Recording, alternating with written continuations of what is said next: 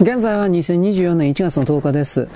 ー、とね、音声中に新しい段落、新しい段落っていうのは、私ですね、音声を文章に変換するアプリというか、それ使っておりますので、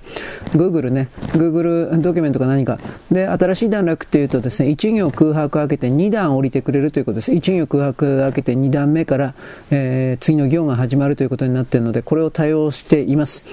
うん、当店の場合は丸。で、点、句読点は句読点、じゃなかったかな。句読点。そして、えー、最後の丸は丸です。で、一行だけ降りるときは新しい行って言うんですが、これは使いません、ほとんど。使うのはほとんど新しい段落、新しい段落ばっかりです。うん。こんなもん聞いてるやつはどうかしてんじゃないかと個人的には思いますが、僕もネタをですね、潰すためにやってるというか、そんな感じです。では、えー、始めます。台湾における選挙というのは確か1月の13日投票だったと思うけれど、現状時点において中国共産党が台湾の内部のメディア空間の中に徹底的に嘘を大量にばらまいている。新しい段落。それに金をもらって台湾のインフルエンサーと言われている連中が大々的に協力をする。また、台湾の中にはもちろん親中派と言われるメディア、指揮者が山ほどいて、それらが中国と合体する方が台湾国民にとって幸せだという認識阻害を徹底的に仕掛けている。新しい段落。しかし、民進党の来清徳総統は基本的には西側のポジションに立つと明言に明言しているのであり、さらにもっと言えば、自由のないところに国家体制の存立はないとまで言い切っている。新しい段落。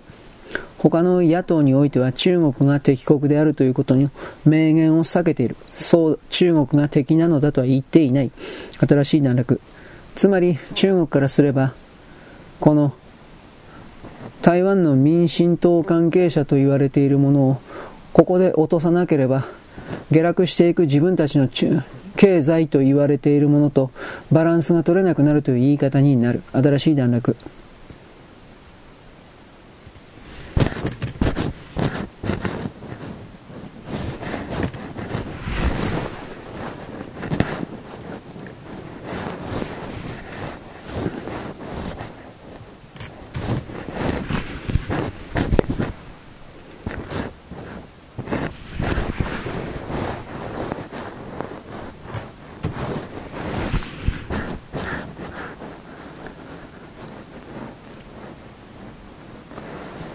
結局のところはどちらの体制が正しいのかという意地の張り合い、対面の取り合いという言い方でもあるのだけれど、我々日本としては台湾海峡と言われているものが落とされてしまったら、日本の国家発展、経済成長というものがゼロになる。それどころか中国の奴隷になるとわかるだろう。新しい段落。それを踏まえて首相経験者である麻生さんが台湾海峡における紛争は日本の国家存立に関わる。つまり、台湾で戦争が起きたら日本は参戦するといったことを示唆したのは正しいし、これはもちろん中国に対する強い牽制ではあるのだし、なお言えば、日本国内における親中派と言われている奴らに対しての牽制でもある。新しい段落。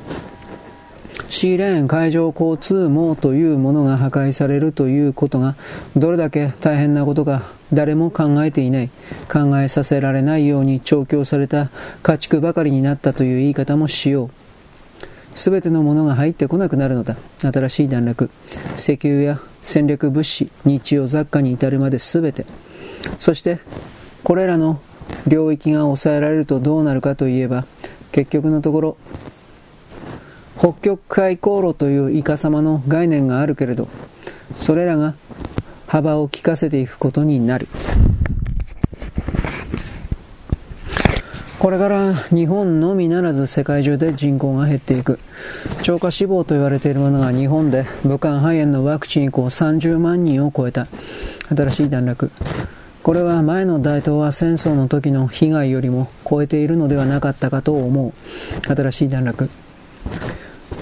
表現されていないけれども普通の病死、普通の心臓病という形で処理されているものもあるから実際は30万人よりもはるかの数がこの世界を去っているという言い方をする。新しい段落。だから今移民移民と言っているのは主に財務省の税金を取りたい側の思惑だということになるけれど人の数が急速に減りすぎると早すぎると社会が維持できなくなるのは当たり前だ。新しい段落。都市というものがまず形成できなくなる。そしてもちろんその都市に様々な物資を供給している田舎というものも存立が不可能になる。新しい段落。この時点に至って我々は人間の世界は当たり前だけれども人間の頭数行動によってそれが構成構築されていたということを体験を持って知ることになる。新しい段落。今人口を減らそうとしているのは1万2000年もその前からも人間を裏側から支配してきた勢力だという表現を使う。新しい段落。これがこの地球上から去ることが予定されているけれど彼らが去っていかない限り消え去らない限りこの人口減少の動きというものは逆転しないという言い方を私は勝手にしておく。新しい段落。中国における土人根性が出た。これらのアナウンサーが日本に対して天罰だと言ったことに対し多くの中国人が賛同するという言葉を寄せたのはそれらのどこまでが中国人の心から出ていることがまずわからないと言わなくてはいけない。新しい段落。中国においては SNS における文章表現を含めて何もかもが基本的には監視されている。新しい段落。つまり日本を敵視することによって。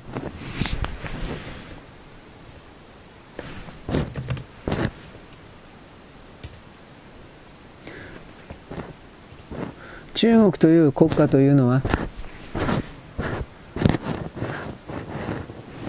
中国という国家というのは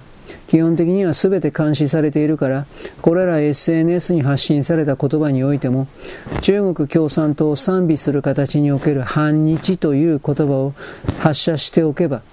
自分の身は安泰だという自分自身を守る気持ちがその背後にあるかもしれないと思んぱかる。推測しなくてはいけないのである。新しい段落。そしてこの反日の天罰だといったアナウンサーとやらも TikTok やら SNS で他の商売をして儲かる儲けることができるかもしれないがどちらにしたって後は続かないだろう。新しい段落。なぜならば彼は何をやったって日本が悪いといった。そうした概念でのみ世界を語っているからどうせ相場行き詰まる。そこから考えたときに我々はあらゆる反対の論人だけで生きている人々が長くはないということを気づかなくてはいけない。台湾におけるこの寄付金額の多さ今でも集まっているそうだがそれは来年または再来年に台湾を中国が武力侵攻するかもしれないということにおいて後ろ盾が日本しかいないという強い危機感から来るものだと私は捉える。新しい段落今年の11月5日の米国の大統領選挙でトランプ大統領が当選すれば少しは台湾に対して協力をしてくれるというか助けてくれるかもしれないが今の自称バイデンという民主党の側であればどうにもならないということを台湾の人々は知っている。新しい段落そしてもっと言えば台湾の人々はトランプ大統領になったところでアメリカは孤立主義つまりモンロー主義に戻ってしまい自国の外側で戦争が起ころうが知ったことではない国に変わっていくということの理解を本当は得ている。口には出さないだけだ。新しい段落。となると台湾を本当の意味で助けてくれる国は誰かというと日本しかないだから日本と台湾と言われているもののつながりが切れると自分たちの存在そのものが消し去られてしまう中国にという強い恐怖が背景にある。新しい段落。もちろん台湾の中にも裏切り者がいるからこれらの寄付金と言われているものをそのまま正直に全くもって疑わず受け止めることは馬鹿のすることだ。新しい段落。しかし海の民である台湾や日本が陸の民である中国、韓国、北朝鮮に明確に朝鮮を侵略を受けているのだという理解は今この瞬間あなたはどうあっても持たなければならないのである。新しい段落。被災地における辛ラーメンと言われているものは私は知らない。そもそもこの辛ラーメンというものは見たことがあるが、食べたこともないし、食べようという気にもならない。新しい段落。どうせ中国、韓国、北朝鮮のこれらの食べ物というものは日本の基準以上の保存量であるとか毒物に該当するものが中に入っている。新しい段落そういうものを使えば安上がるからだ。そして彼らは金のことにしか興味がないから結局のところその態度をやめない。つまり食べれば危険だということである。新しい段落被災地災害においてこれらの韓国製の食べ物などが全て拒否されるというのは毒物だからということを我々は体験を持って口コミによって知っているからだ。新しい段落。実際辛ラーメンを食べて調子が悪くなったという書き込みはだいぶ前に結構見た。だからそれらが伝わってしまっているので人々は韓国製の食べ物などお菓子やラーメンなど絶対に食べないのである。日本人はあまり舐めない方が良い。新しい段落。NHK の赤字などと言われている報道は私は知ったことではない。その組織体のサイズを小さくすればいいだけではないかと思うけれどそれでは自分のポケットに入れる金額が減るから嫌なのだろう。現状年寄りたちを全てクビにしなければ NHK の改革というものはできない。新しい段落。そして基本的には彼らは必要とされない状態になってしまっているということの気づきがない。変わろうとしない。だから何をやっても無理だろうと私は判定する。紅白の視聴率とやらが19%だったか20%で先週始まった大河ドラマの紫式部のそれも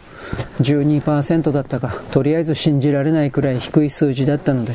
つまりそれは国民からいらないと宣言されているというただそれだけのことではないかと私は言う。新しい段落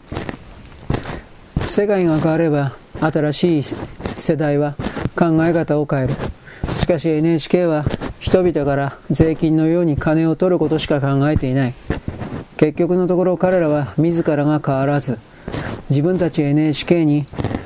合わせない国民の方が間違っているのだという態度を変えない。